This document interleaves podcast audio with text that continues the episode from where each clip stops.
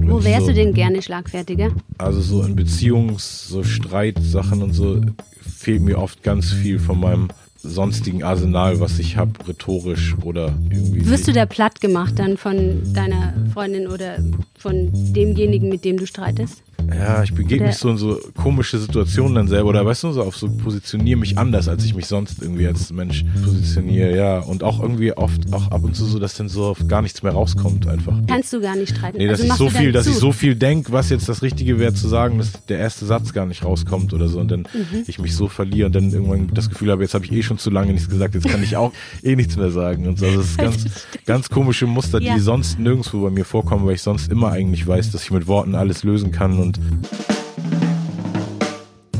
Hallo und herzlich willkommen zu Auf ein Date mit dem Fearless Podcast der Cosmopolitan. Ich bin Melanie Jasner, Chefreporterin bei Cosmopolitan und treffe seit Jahren große Stars und rebellische Genies von Clouseau bis Brad Pitt. Und genau dazu nehme ich euch ab sofort mit. Alle zwei Wochen seid ihr dabei, wenn ich einen dieser Wow-Menschen treffe. Starke, coole Frauen und Männer, die alle auf irgendeine Art fearless sind. Wie furchtlos? Finden wir heraus. Was es hier also immer geben wird, ist ein Teil mit kleinen und großen Fragen rund um Mut. Blieb die Frage, wer kommt zum vierten Date? Es sollte ein Musiker sein, der schlau wie ein Fuchs ist und ein echter Bär im Rap-Business. Genau den habe ich gefunden. Den Hamburger Rapper Sammy Deluxe. Seit über 20 Jahren ist der Kerl ein Riese im Musikbusiness. Und das nicht nur körperlich. Er hat Rapmusik in Deutschland mit groß gemacht. Schlau schnell rappt und redet er seither alles platt, was ihm in den Weg kommt. Vor kurzem hat er nun ein neues, sehr geiles Album auf den Markt gebracht. Der Titel Hochkultur. Im Intro heißt es, Sammy ist zurück und bringt euch Bitches Hochkultur. Was er uns da jetzt genau bringt, wird er gleich erzählen. Für unser Date haben wir uns vor Corona in Berlin bei seinem Plattenlabel Universal getroffen. Schön kuschelig im Aufnahmeraum, blaue Wände, blaues Sofa, auf dem Semi Deluxe farblich passend in Designerklamotten sitzt. Breit grinsend und sehr gechillt. Neben ihm eine rote Brotdose von Supreme. Brötchen sind da keine drin. Jo, 1, 2, 1, 2, 1, 2, so laut rede ich ungefähr. Schön, dass wir uns treffen. Hallo Sammy Deluxe. moin, moin. so, Sammy, also, was ich davor auch im Intro gesagt habe, was ich sagen werde, also dass du ziemlich schlau, ich würde sagen so schlau schnell, die Leute an die Wand rappst sozusagen, ne? Mhm. Und was ja auch eine hohe Kunst oder ein Auszeichnungsmerkmal vom guten Rapper ist, wenn man mit einer sehr hohen Geschwindigkeit ja. die Worte raushauen kann. Und ich glaube international, ich habe mal geguckt, ist einer der schnellsten ist Eminem mhm. mit so, weiß nicht, 4,2 Wörtern pro Sekunde. Mhm. Und weißt du, wie schnell du bist im Vergleich? Bist du zum Beispiel schneller als Smudo? das ist die beste Einstiegsfrage in Interview ever. Bist du schneller als Smudo? Also auf der Rennstrecke nicht. Äh, wahrscheinlich ist er physisch entweder im Rennwagen oder im Flugzeug schneller als ich, aber lyrisch bin ich schneller. Bist du schneller? Ja.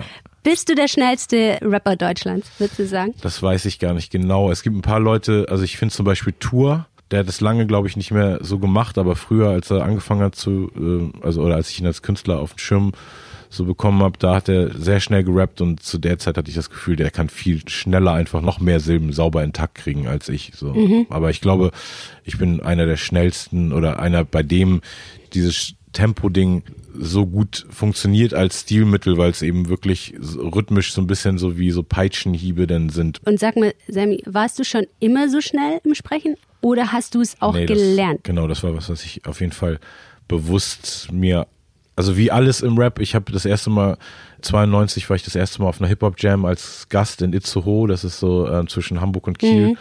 Und habe dann da ganz viele Gruppen, unter anderem auch die Beginner haben da schon gespielt und irgendwie ganz viele Leute, die es auch heute nicht mehr gibt. Und dann am Ende der Show gab es noch eine Freestyle-Session und da hat MC René gefreestylt. Und das war so für mich so das krasseste, augenöffnendste auf, okay, das geht gar nicht. Also es hat mich so geflasht und aber ich habe wirklich meinen Freunden auf dem Nachhauseweg erklärt, so es ist eigentlich nicht möglich, dass man in der gleichen, im gleichen Moment, wo man rappt, den Inhalt sich ausdenkt und das aber alles sich reimt und du dich auf Leute im Publikum beziehst und so. Und genau das gleiche hatte ich dann eben mit, das, wo ich das erste Mal jemanden schnell rappen gesehen habe und so, nein, das geht nicht. Und dann aber doch, es geht alles, wenn man es wirklich machen will. Und vielleicht braucht man auch eine gewisse Art von Grundtalent, aber ich glaube, bei mir war es eher mein, mein Ehrgeiz. Und würdest du sagen, haust du deine Wörter auch so schnell raus? Auf der Bühne sowieso, bei deinen Texten ja, aber auch so heißt es, bist du schlagfertig oder privat dann doch eher auch schüchtern? Es kommt auf die Situation an, auf jeden Fall. Also ich glaube, generell hatten, ähm, also früher habe ich immer so sehr schlagfertige Leute total bewundert. Also ich bin aufgewachsen so, Jan Delay zum Beispiel, weil ist ja auch einer meiner Mentoren, ist auch ein sehr mhm. schlagfertiger, so Sprücheklopfer-Typ und auch aus dem Umfeld so, da gab es in Hamburg eben so krasse Genies mit diesen Karlauer noch, zum Beispiel DJ Kotze und solche Leute, die immer irgendwas so gesagt haben, was so schlau und weird und doppelt, dreifach deutig war und so. Und früher habe ich es eben mega so bewundert und war gar nicht so und irgendwann ist es aber ganz natürlich gekommen. Ich glaube, es war irgendwie immer in mir drin so, aber hat so ein bisschen länger bei mir gebraucht. Weil du wirkst so ja auch so entspannt. Du wirkst ja, auch nicht zum Beispiel jetzt, Jan Delay ist ja von seiner Grundtendenz schon ein bisschen hibbeliger. Hibbeliger, ja. ja, nee, so aber ich glaube, irgendwann äh, habe ich mir, genau, bin ich schon schlagfertiger und äh, aber trotzdem nicht in allen Situationen. Also zum Beispiel. Wo wärst so, du denn gerne schlagfertiger? Also so in Beziehungs-, so Streitsachen und so fehlt mir oft ganz viel von meinem sonstigen Arsenal, was ich habe, rhetorisch oder also wenn ich irgendwie. Wirst du da platt gemacht dann von deiner Freundin oder von demjenigen, mit dem du streitest? Ja, ich begebe mich so in so komische Situationen dann selber oder weißt du, so auf so komisch, ich, ich weiß nicht, ich positioniere mich anders, als ich mich sonst irgendwie als Mensch defensiv positioniere, ja. Und auch irgendwie oft ob, auch ab und zu so, dass dann so gar nichts mehr rauskommt, einfach, weißt du, dass ich dann irgendwie. Kannst du gar nicht streiten. Nee, dass also ich so viel, dass ich so viel denke, was jetzt das Richtige wäre zu sagen, dass der erste Satz gar nicht rauskommt oder so und dann mhm. ich mich so verliere und dann irgendwann das Gefühl habe, jetzt habe ich eh schon zu lange nichts gesagt, jetzt kann ich auch, kann, jetzt sollte ich eh nichts mehr sagen und so. Also das ist ganz, ganz komische Muster, ja. die sonst nirgendwo bei mir vorkommen, weil ich sonst immer eigentlich weiß, dass ich mit Worten alles lösen kann und aber vielleicht, weil da die Emotionen ja. dazu kommen. Genau, genau, das ist eben so das, das andere, weil ich bin eben ein, an sich auch kein Typ, der sonst überhaupt jemals, also ich, du kannst, kannst jetzt alle interviewen, mit, die mit mir arbeiten, so keiner wird irgendeine Story erzählen, wo sie sich mit mir gestritten haben, wo ich mhm. sie angeschrien habe oder so. Deshalb, ich bin so, die, alles, was mit Konfrontation angeht, ist dann, wenn bei mir nur weißt du, mit der einen Person, mit der ich eine Beziehung habe oder mhm. so, weißt du? Das, Aber da, da kannst du ja auch nicht so richtig dann. Nee, genau, und da ist dann irgendwie, Nee, voll konfliktscheu des Todes, komisch. Schreibst du es dann auf?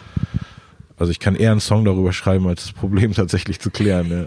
Aber du schreibst dann nicht schon während des Streits, machst du nicht schon in deinem Kopf auch oh, schon den nächsten Auch schon Song? passiert leider ja. auf jeden Fall. Das, das weiß man eben nie, weil deiner Kunst um Worte geht.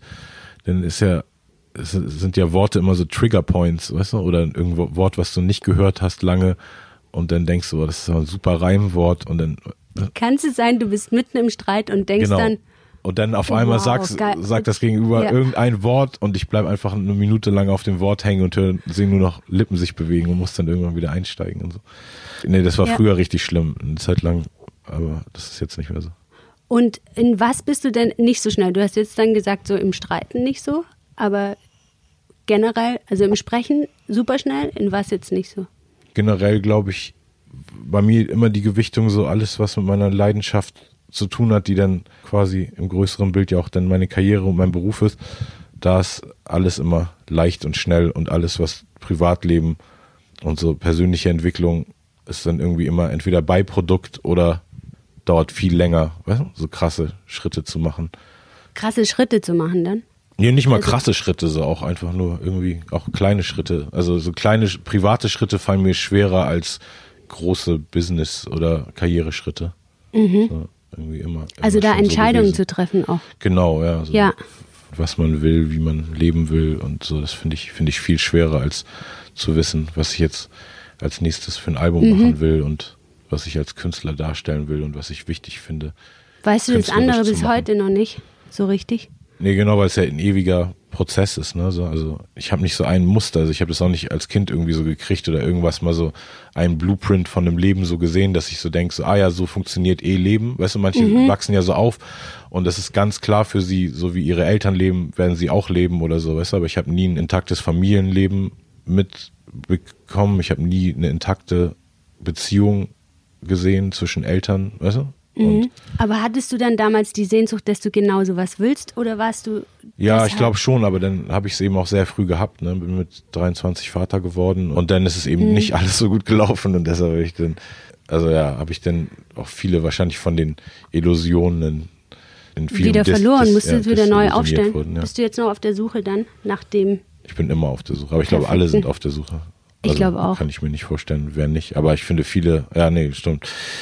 Also ich verstehe mehr Leute, die auf der Suche sind und alles hinterfragen und sich mit gar nichts genau sicher sind, als Leute, die jetzt so wissen, so, ja, nee, klar, also ich bin hier in der Straße geboren und deshalb, ich will auch hier sterben und das ist, wissen, Mhm. und so lebe ich und das ist die Art von Lebenskonstrukt und ich will zwei Kinder und ich eine Katze und für Ja. manche Leute ist ja alles so klar. Für mich ist eben nie irgendwas klar gewesen, außer meine nächste kreative Idee, die ich Mhm. umsetze. Das ist, und alles anderes passiert dann einfach so. Hast du auch vor lauter Job und Kreativität und weil du ja auch eigentlich 24 Stunden ja dann kreativ bist, vielleicht auch gar nicht so viel Zeit da reinzuhören?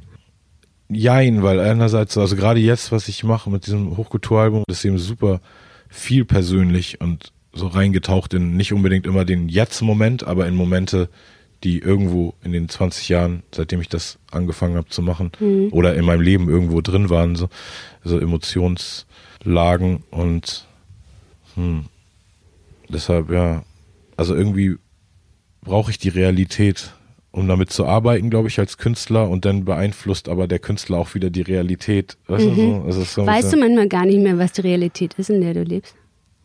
Ja, stimmt eigentlich auch. Oft, Ja. ja. Ja. Ja, weil am Ende ist es, äh, weißt du, es ist so wichtig alles, ne, so jeder Song und so und trotzdem ist es echt, ich verbringe eben Tage einfach nur mit so irgendwas, was am Ende, vielleicht kommt der Song auch nicht aufs Album und den hört da gar keiner, weißt du, aber diese Tage, das war das Wichtigste, was so für mich da ging, weißt du, wichtiger als jede Interaktion mit irgendeinem Menschen, so. Und die Mission ist immer so wichtig und manchmal lohnt sie sich auch, weil es dann wirklich ein Song ist, der dann rauskommt und dann irgendwie Also die Mission immer- des nächsten Songs. Ist Genau, dann- ja. Also die, was auch immer der kreative Tunnelblick gerade ist. So. Und manchmal lohnt sich aber eben auch nicht, weißt du? Und da hat man irgendeinen Song gemacht, so, den man vielleicht schon Und was 20 Mal passiert dann? gemacht hat. Und Ist es dann so ein Dann Gefühl der einfach so. Leere oder ist dann einfach so mal halt ins Leere gelaufen? nö, genau, nö, ich Ja. bereue das gar nicht, aber nur manchmal, wenn man so dann so denkt, wie leben andere Leute ihr Leben, so im Sinne von, weißt du, dann gehen die ein paar Stunden zur Arbeit so und den Rest verbringen die ganz bewusst irgendwie mit ihren Leuten um sich rum und ihrer Familie oder so. Weißt du, bei mir ist eben wirklich ganz viel so nur ich. Einfach, Mhm. ne, so, also nur Würdest du sagen, bist du sehr dann auch ich bezogen? Ohne zu sagen, egoistisch ist ja jeder auf eine gewisse Art und Weise. Aber würdest du sagen, deinem Leben kommst zuerst du? Genau, also ich sette immer so ganz viel Basis für andere Leute. Also ich, ich mache nie irgendwas und denke nur an mich dabei. Aber so, wenn denn diese Basis gesettet ist und ich weiß, okay, jetzt haben eh alle um mich rum irgendwas zu tun und alle haben Jobs und jeder hat so eine Marschroute, dann genau, an, an sich habe ich mir mein Leben schon so eingerichtet, dass die ganze Zeit nach meiner Pfeife geht, so ein bisschen. Weil warum sollte man das auch nicht machen, wenn man mit Anfang 20 Ja, reich und erfolgreich Es könnte wird, natürlich. so, dann ja. ist ja dumm, sich trotzdem so zu positionieren, als wärst du ein Angestellter. So.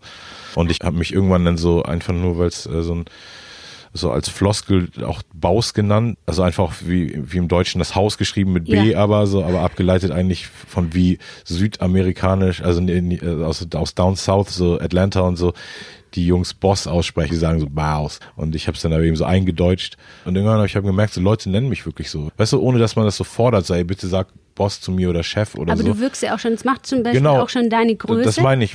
Manchmal sind es eben so Momente, wo man aber irgendwas manifestiert. Ich bin jetzt kein Typ, der irgendwas daraus zieht, im Sinne von so, äh, ich, genau, ich bin der Boss und jetzt gucke ich auf dich herab und Bist lass dich den so wie Botengang der, machen. wie so. der Papa, der alle beschützt, so? Der Boss? Oder schon der, der Ansagen macht? Nee, nee, eher der, eher, wenn er Ersteres, denke ich. Also, oder eher nicht beschützt, aber Der so. Ich, ich bin auf jeden Fall jemand, der sehr selbstlos so Tipps. Tipps gibt Ja. und, und Leuten, Ja. weißt du, un, ungefragt sagt, so, ey, Ja. guck mal, ich weiß, das brauchst du jetzt gleich annehmen, aber ich mache das schon länger als du und wenn ich du wäre, so, weißt du, sieh das doch mal so oder denk doch mal so darüber nach und also da kann ich, glaube ich, Mhm. So in der Vorbildfunktion. Auch. Genau, so. Mhm. Das, das ist irgendwie, glaube ich, was einfach so in meinem Charakter irgendwo drin ist, ohne dass ich so forcieren muss. Und wir haben vorher über Schnellreden gesprochen, ne? Mhm. Und mich würde anweisen, meinst du, sind Rapper die besseren Küsser, die, die sehr schnell sprechen können? Küsser? Mhm. Ich weiß, weiß es nicht, ey. Eminem zum Beispiel hat so ganz dünne Lippen, ne? So, also ich weiß jetzt nicht, ob der so gut küssen kann. So. Stimmt, ich habe noch ja. nie auf die Lippen von Eminem geguckt, aber ist auch nee. interessant, ja. Ich muss jetzt irgendwie die ganze Zeit äh, an, daran denken, was man DJs untersagt. Was untersagt man DJs?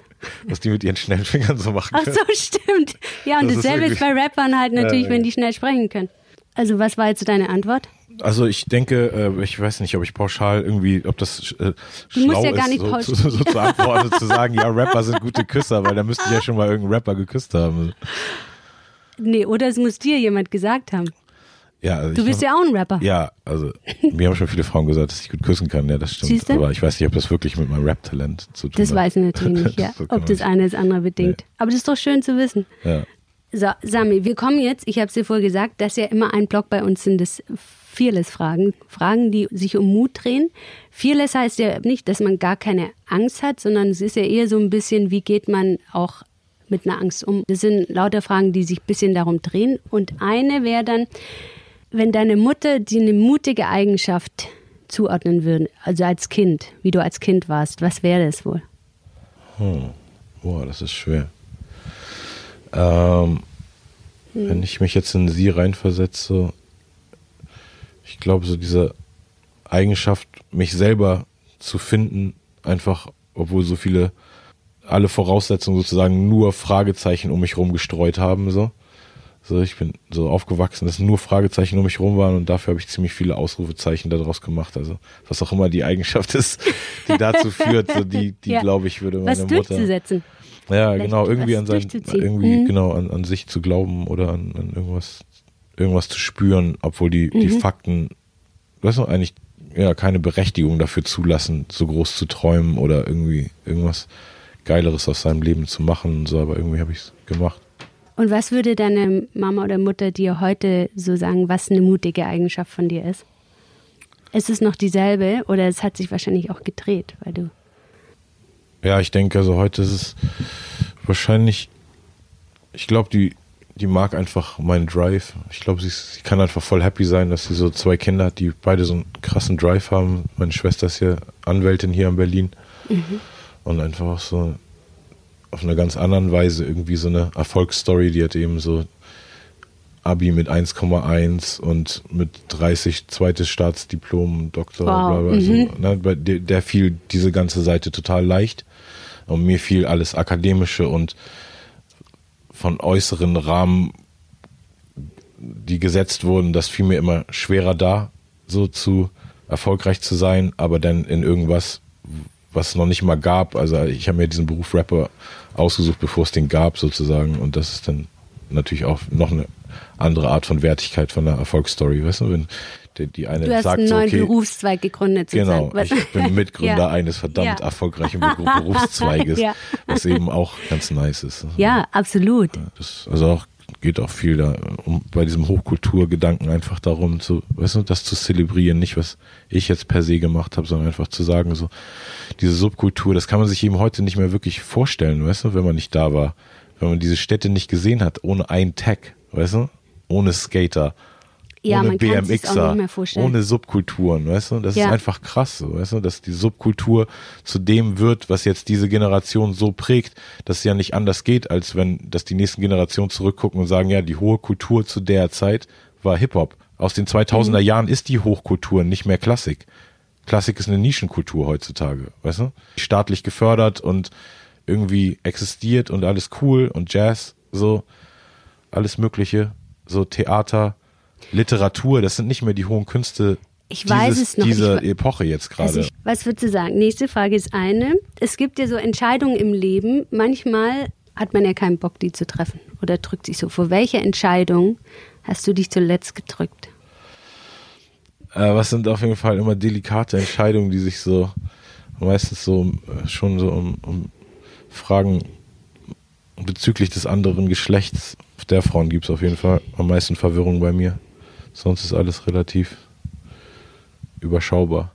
Sonst bist du klar im Entscheidungen treffen auch, aber dann in ja. dem Fall wieder die Beziehung, kein Streiten, keine Entscheidung. Ja, genau. Also ich glaube, alles, alles was Viel Verwirrung. das angeht, ist in letzter Zeit ein bisschen schwerer. Aber sonst fällt es mir eigentlich jetzt immer leichter, so einen klaren Blick zu haben und sozusagen, okay, so will ich leben. Aber ja, ich finde das schwer, so zu wissen, irgendwie, mit wem man so sein Leben verbringen will, ist immer das Schwerste, finde ich. Meinst du nicht, das spürt man? Ich denke immer, das spürt man dann, aber.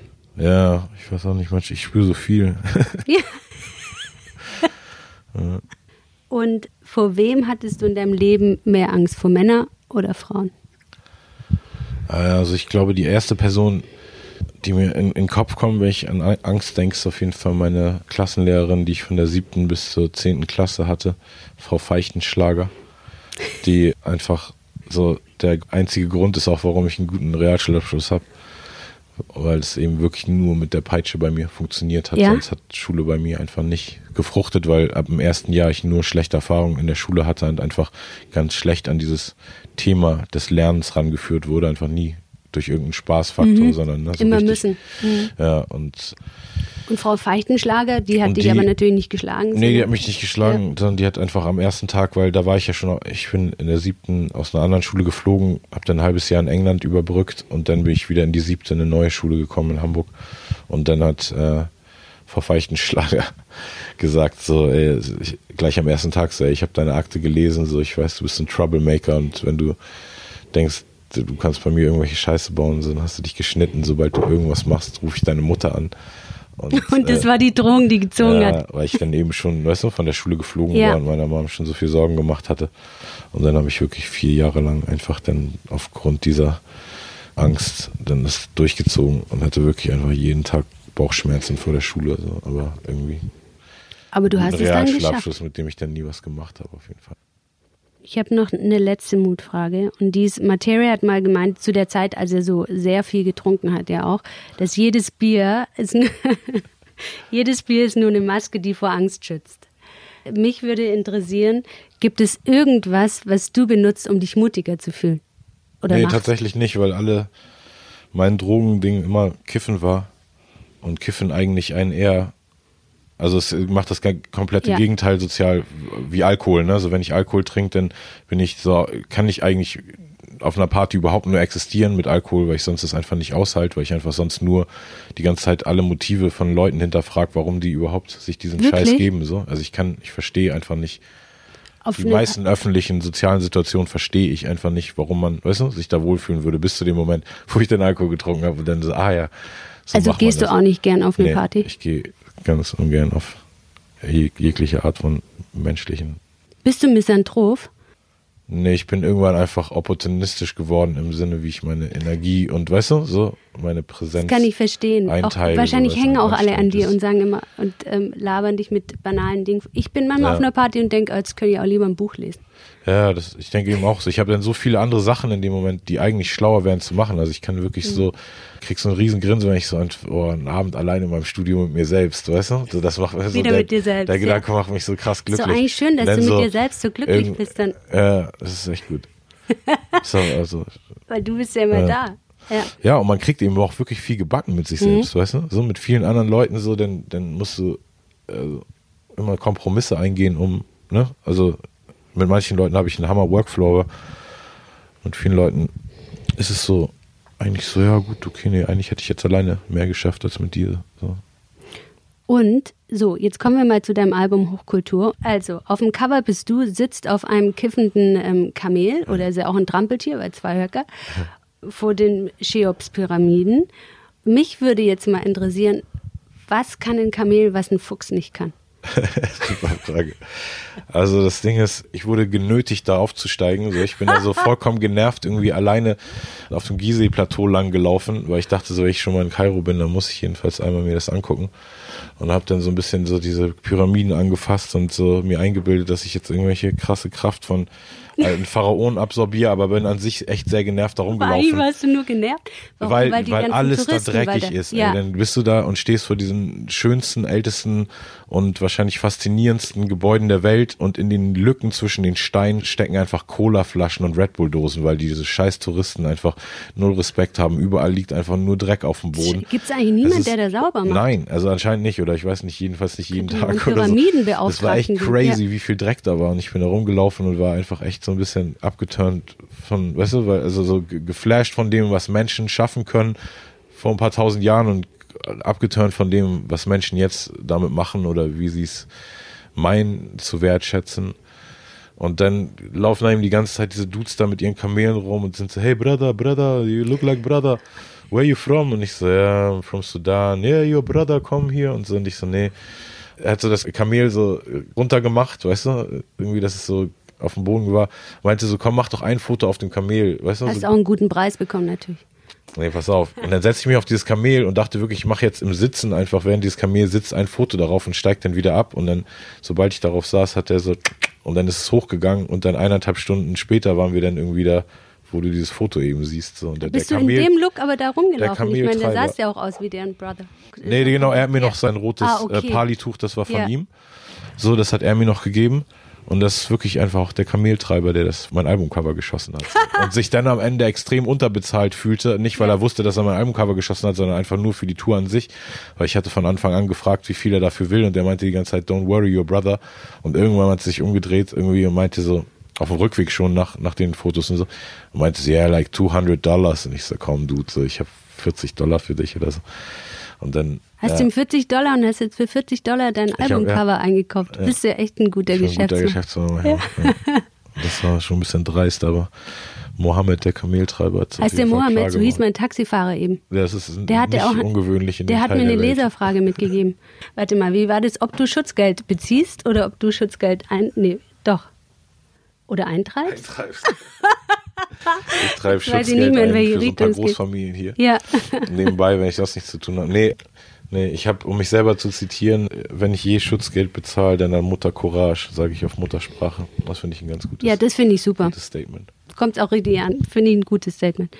Also, Sammy, Sammy, welchem Tier fühlst du dich mehr zugehörig, dem Füchsen oder dem Kamel? Ich muss dazu sagen, dass ein Kamel kann ja 200 Liter in einer halben Stunde trinken und es bis zu einem Monat speichern. Und es hat drei Mägen. Kamel wiegt ungefähr bis 600 Kilo und Rotfuchs 6 Kilo. Dann ist ein Kamel, lebt im Harem, während ein Rotfuchs monogam ist.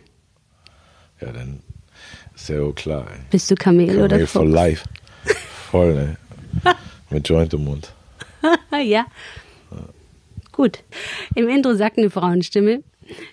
Kündigt dich an mit Sammis zurück und bringt euch Bitches Hochkultur. Wenn ich Bitches sage, meine ich sie überhaupt nicht auf Frauen bezogen, sondern wirklich so, äh, wenn Dave Chappelle sagt, it's a celebration, Bitches, weißt du, Bitches sind einfach, wer, wer auch immer der Zuhörer jetzt gerade Du bist ist. der einzige Rapper, dem man das abnimmt, weil es tatsächlich so ist, weil du nämlich in deinen Texten noch nie äh, frauenfeindlich also mit, warst, weil hast ja auch einen Song auf ähm, das Muttersprache. Muttersprache, da steht ja auch, dass die anderen keinen Respekt vor Frauen haben. Ich ziehe das jetzt mal vor, weil ich das äh, ganz spannend fand, weil du hast ja, bist ja mit so einer starken Mutter aufgewachsen. Hat das dein Frauenbild auch geprägt? Die Art, wie du. Mm, Ja, klar, denke ich schon, aber dann wäre es ja auch so, super viele andere Rapper sind auch mit super starken, weißt du, also auch Tupacs Mutter war auch mega die starke Frau, ist mega die starke Frau und Biggies Mutter und trotzdem ist irgendwie so eine Art von Sozialisierung. Ich habe mich einfach als Mann nie so wohl gefühlt, obwohl ich einfach sehr, sehr viel Interaktion immer mit, mit dem anderen Geschlecht hatte sozusagen. Also sowohl früher als Kind, ne, so Mama, Oma und Schwester aufgewachsen quasi und dann irgendwie aber auch einfach immer viele Freundinnen gehabt und irgendwie mich auch mit Frauen Immer viele als, Freundinnen gehabt? also nee, im Sinne von so, schon, ah, schon, ja. weißt du, so Schon weibliche, ja, äh, mhm. weibliche F Freunde gehabt. Hattest du immer mehr Frauen als Freundinnen, Kumpel sozusagen? Also als Kind, glaube ich, so ausgeglichen, so, so halb halb und dann irgendwann, wo es dann schwer wird, weißt du, so dann dieses Freundschaftsding und so, also dann, ja, also generell glaube ich einfach so, so eine sehr starke Verbindung zu Frauen und trotzdem mich nie wohlgefühlt als Rapper in dieser Rolle. Jetzt, jetzt gehe ich auf die Bühne oder gehe ins Studio und erzähle irgendwas darüber, irgendwas Sexuelles, es sei denn, es ist irgendwie, weißt du, mit, mit einem ganz eindeutigen Humor-Twist oder sowas. Also ich habe jetzt irgendwie vor allem so einen Song, wo es eher so einfach so ein bisschen freestylig abgeht, da sage ich so, ich irgendwie Lyrik, Fetisch, Grinse, hämisch, äh, tierisch, episch, Lyrik, Fetisch, Grinse, hämisch, kompensiere mit meinem kleinen Auto meinen riesen Penis, weißt du, weil ich dann da einfach das Wortspiel witzig finde, weil sonst du immer sagst, ne, Leute kompensieren mit Ja. großen Autos kleine Penisse, deshalb fand ich das eben witzig so. Aber äh, sonst habe ich mich nie wohlgefühlt, so außerhalb von so einem Humorkontext, so ernsthaft über, über so mich so als so ein, weißt du, so, ein, so ja, ich bin der Mann so und jetzt bist du die Frau und dann nimm ich dich und so. Ich finde das so, das, so sehe ich mich ja. einfach nicht, weißt du, als, als Musiker nicht so, weißt du, ich kann das als, als Mann vor einer Frau sehr gut verkörpern, glaube ich, weißt du, so ein sexuelles du meinst, Element. dass du da der Mann bist, dann. Genau, aber, ja. aber nicht, aber als, als Rapper habe ich mich da nie so wohlgefühlt und ich war auch nie der Mann, der in Runden mit anderen Männern so, weißt du, so dann mitgemacht hat, wenn die anfangen, so, und gestern kam die dann auf mein Hotelzimmer und so, ich habe nie, weißt du, war nie comfortable damit irgendwie anderen Männern irgendwie, wenn ich irgendwas Schönes mit irgendeiner Person habe, das dann zu missbrauchen, um dann, weißt du, auf ekelhaft mit anderen Männern gut, dann darüber zu reden und dann so, das so, weißt du, so irgendwie so an, so eine Pornoszene dazu beschreiben und so, das war irgendwie nie so mein Ding. Und deshalb glaube ich, daran liegt es eher mehr, wie man sich einfach da so als, als Mann positioniert, deshalb habe ich mich eben auch nie wohlgefühlt einfach über, weißt du, weil ich eh diesen ganzen Kontext, alles was so zu, zu sexuell wird oder so als Musiker einfach nie so richtig da reingedingst habe und deshalb ja, ist dieses Thema einfach nicht so behandelt worden so. Mhm. Ja. Dann ist deine Mama noch deine Managerin auch, ne? Genau, die macht so. Managers. Die ist sehr großartig. Ich habe euch einmal in einer Talkshow zusammen ja. gesehen. Kann denn irgendeine Frau überhaupt da rankommen? Oder ist es halt so? Ja, schwer auf jeden Fall, ne? Messlatte hängt hoch auf jeden Fall. Ja. Aber jetzt, aber sie war eben auch nie so eine Mama, die jetzt irgendwie, weißt du, so Schwiegermonstermäßig. Nee, das glaube ich nicht. Da aber man hat ja ein bestimmtes Bild. Also auch ja. andersrum, glaube ich, wenn man so einen Elternteil hat, bei Frauen ist der ja. Vater, bei Jungs dann die, die Mutter, die eben so ziemlich viel erfüllt oder auch ein Vorbild ist und ähm, man zu denen aufschaut, dann.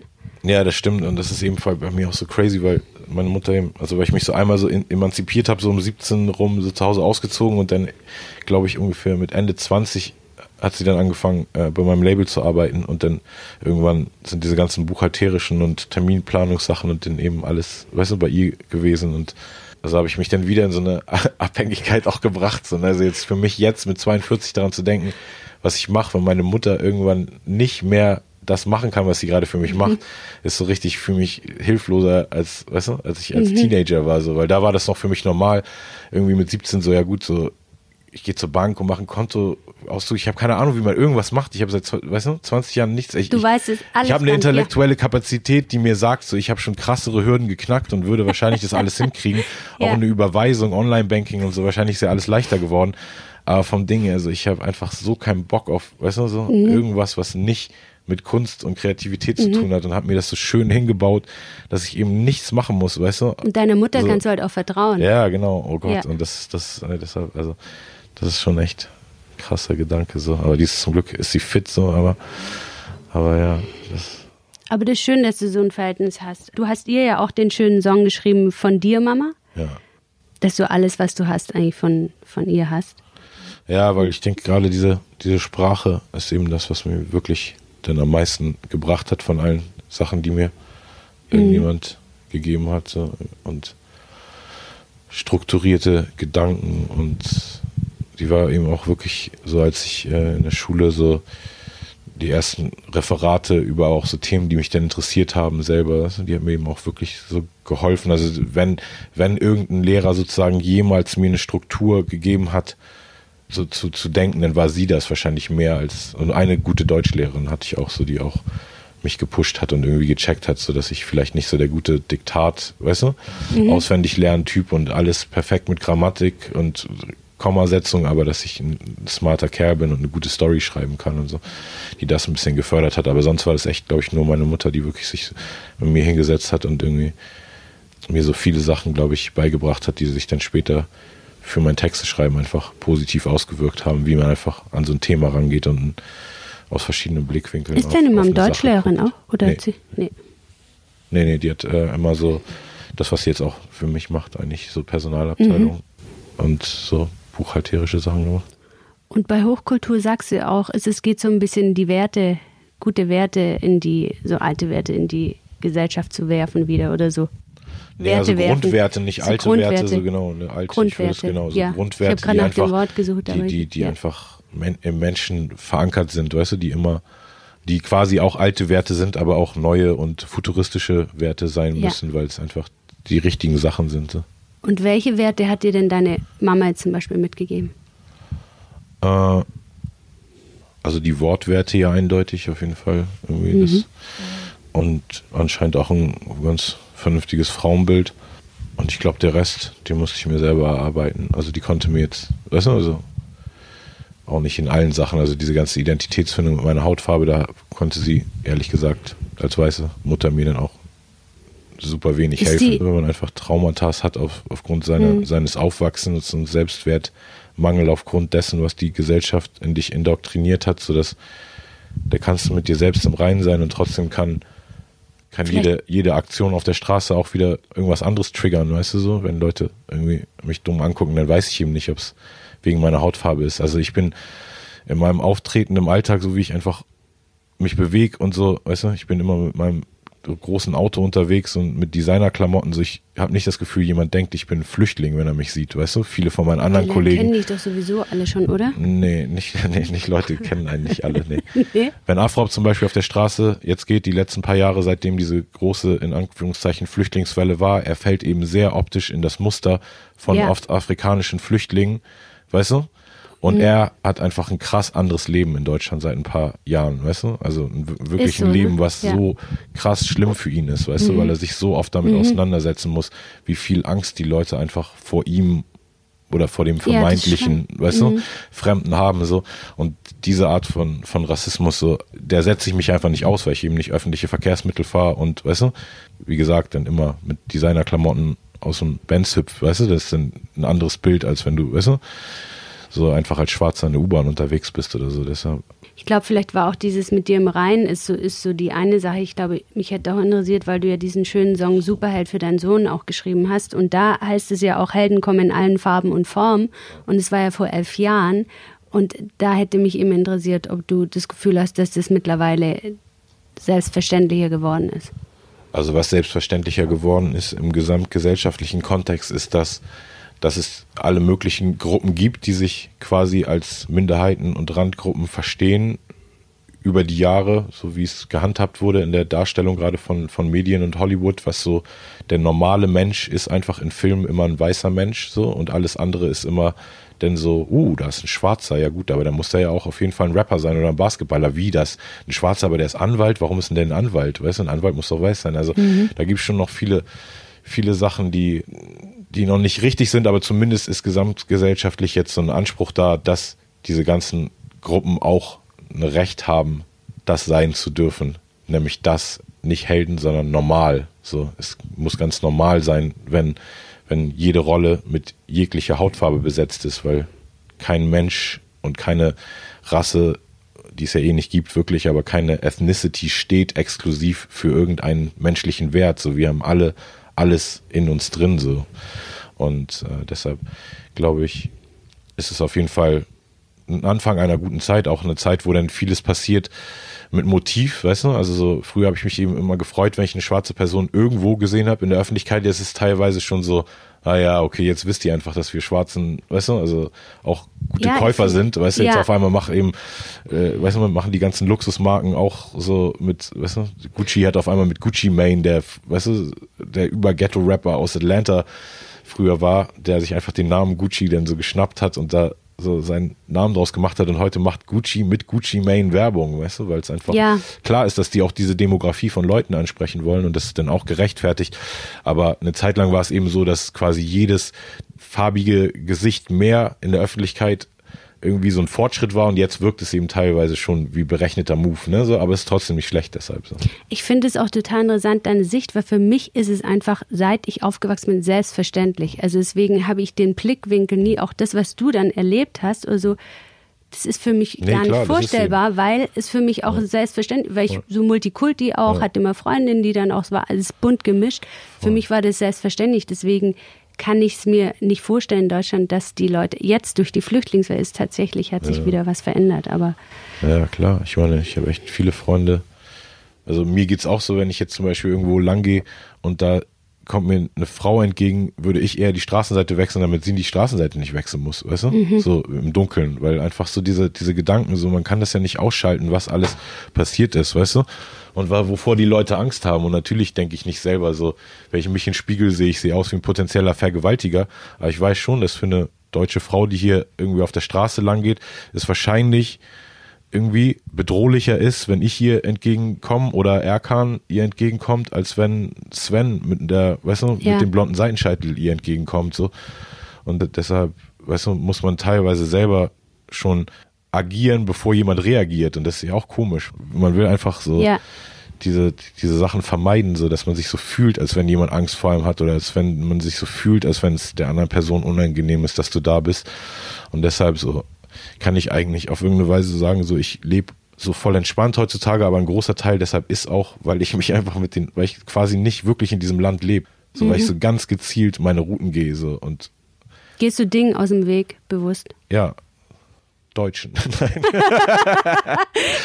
Sami, Papa weint nicht, ist auch so schön. So, so schön und da heißt es auch, Papa weint nicht höchstens, wenn er allein ist oder vielleicht heimlich, ne, in einem der Lyrics. Und mich würde interessieren, ob dir das Weinen wirklich so schwerfällt. Ja, richtig schlimm. Also nur getriggert von so von schlimmen Hollywood-Filmen so. Also das ist echt ganz, ganz krass. Also ich Dann kann wirklich in meinem eigenen, so in den schlimmsten Situationen, wo ich mich richtig scheiße fühle, wirklich so denke, so alles ist over und dann so vielleicht, wenn ich Glück habe, so eine so eine Mini-Träne, die ich rausgequetscht kriege, aber dann in irgendeinem Hollywood-Film, der nicht mal so gut ist, mit der richtigen Streichernote im Hintergrund, weißt du, bei der Schlüsselszene, wo Vater trifft den Sohn wieder, das Couple verträgt sich wieder, die Freunde fallen sich wieder in den Arm, also wirklich bei so pathetischer Scheiße, unterlegt mit Streichermusik, da, da heul ich, das ist echt komisch. Also es ist wirklich Das ist dein- so weird, dass, dass so andere Szenarien, die null irgendwas mit meinem Leben zu tun haben, aber irgendwas dann so triggern, weißt du, was dann doch diese Tränendrüse mehr So ein tiefer aktiviert. Wunsch vielleicht auch. Ja, genau. Also was diese Hoffnung, genau, Hoffnung und so, äh, genau, wahrscheinlich echt so dieses, dieses Hoffnung und äh, ja, das, dieses Hypothetische ist wahrscheinlich, es toucht meine Tränendrüse stärker, glaube ich, als meine eigene Misere teilweise. Begibst du dich dann manchmal selber rein? Also sagst du dir manchmal bewusst so, jetzt heute Abend schaue ich mir so einen Film an. Nee, nee, nee. Das passiert dann Das einfach. passiert nur, weil also viele Filme einfach leider echt, also deshalb, zum Glück ist ja Serienzeitalter, wo nicht mehr alles auf Happy Ends, weißt du, wo nicht immer nach eineinhalb Stunden das pathetische Happy End kommen muss, aber, aber wenn, wenn man dann Filme guckt, so dann ist, Was ist denn ein, weißt du noch irgendeinen Film, den, oder könntest du jetzt gar keinen Titel nennen? oh, ich bin echt immer schwer mit sowas. Titel ist eigentlich auch egal. Ja. Nee, aber also wirklich echt immer genau die Szenen, wo du jetzt genau, jeder hat ja für sich so eine Szene, wenn er es jetzt gerade gehört hat, weißt du, hat also diese eine Szene, die ich gerade beschrieben habe, so aus irgendeinem Film, die er so oder sie so empfindet, im Kopf, genau die Szene meine ich. Das, das ist einfach immer irgendeine scheiß Szene, wo wirklich irgendwas voll Voraussehbares passiert, so. Und, Aber weinst du dann auch, wenn du den Film mit jemandem zusammen anschaust oder ja, hältst und du dann so auch peinlich, weißt du so, und dann so. so Wenn du den mit Kumpels schaut, ihr mit immer Nee, so nee, ein paar Rapper guck- unter nee, sich, so. Ich guck, wenn, ich guck, wenn, wenn du mit, mit einer Frau zusammen oder so. Nicht so mit, mit Jungs auf der Couch und so. No. Du würdest auch nicht mit Jungs weinen, oder? Also doch, aber wenn es dann um irgendwas Echtes geht, weißt du, man führt jetzt das krasseste Gespräch und dann wird's, weißt du, so. Mhm. so also ich würde ich jetzt pauschal nicht ausschließen, so, aber eher wahrscheinlich mit Frauen. Sami, auf was können wir uns freuen? Gehst du auf Tour mit deinem Album? Ja, sollte passieren auf jeden Fall. Sollte passieren, können wir das auf Sami, Sami Deluxe. Ja, man kann alles De. bei mir im Instagram, Facebook oder Informierst du alle Leute und wirst du dann auch mit dem Kamel auf der Bühne sein? Ich hoffe sehr, auf jeden Fall. Ich hoffe, die Peter wird. Kommt der Kameltreiber aus. Kairo? Ja, ich werde ihn aktivieren. Dem schuldest du eh noch Geld. ja, voll. Ja. Ich muss das wieder gut machen. Und um mit einem Lied von deinen Anfängen abzuschließen, ein Fuchs muss tun, was ein Fuchs tun muss. Was musst du heute noch tun? Weiß ich gar nicht. Muss ich noch was? Nee, ne? Julian sagt, ich hab Nix frei, mehr. ey. ich habe Freedom. Freizeit, Das war jetzt, die kannst du jetzt und das mit war jetzt mein erster verbringen. Arbeitstag und ich habe jetzt von 14 Uhr bis 16.40 Uhr gearbeitet dieses Jahr. Das war mein Also erster das ist aber ein Arbeitstag guter Schnitt. Also ich habe schon verdammt viele Nächte im Studio durchgemacht, nicht Und dafür kriegst du von uns auch 40 Euro. Ja, geil. Kameltreiberpreis. Das ist cool. Vielen Dank. Ja, gerne. So, ihr tollen Hörersternchen innen da draußen. Das war's mit dem Date, aber noch nicht ganz. Ihr kennt es ja, wenn man ein Date hatte, schickt man sich danach noch eine Sprachnachricht. Und das passiert hier auch. Was kommt, ist immer eine Überraschung. Deshalb freue ich mich da besonders drauf. Und für euch habe ich vorab noch zwei Tipps. Für gute Energie hört euch Samis Album Hochkultur an. Und für unsere Fashionistas da draußen, hört doch mal in den Podcast der Madame-Kollegin rein. Der heißt Bonjour Madame und blickt hinter die Kulissen der Modewelt. Ich freue mich schon sehr, wenn wir uns in zwei Wochen hören. Dann mit dem Musiker Clouseau und das wird auch ganz besonders. Bis dahin, macht's gut. Tschüss, eure Melanie. Hey Melanie, hier ist Sammy Deluxe. Es war ein sehr schönes Date mit dir, aber eine Sache, die ich noch sagen muss, was nicht so cool ist, ist, dass du äh, alle Getränke und das ganze Obst von meinem Label mitgenommen hast. Und jetzt haben die mir eine Rechnung dafür geschickt. Also ich hoffe, das nächste Mal kannst du dich ein bisschen zusammenreißen. Peace out.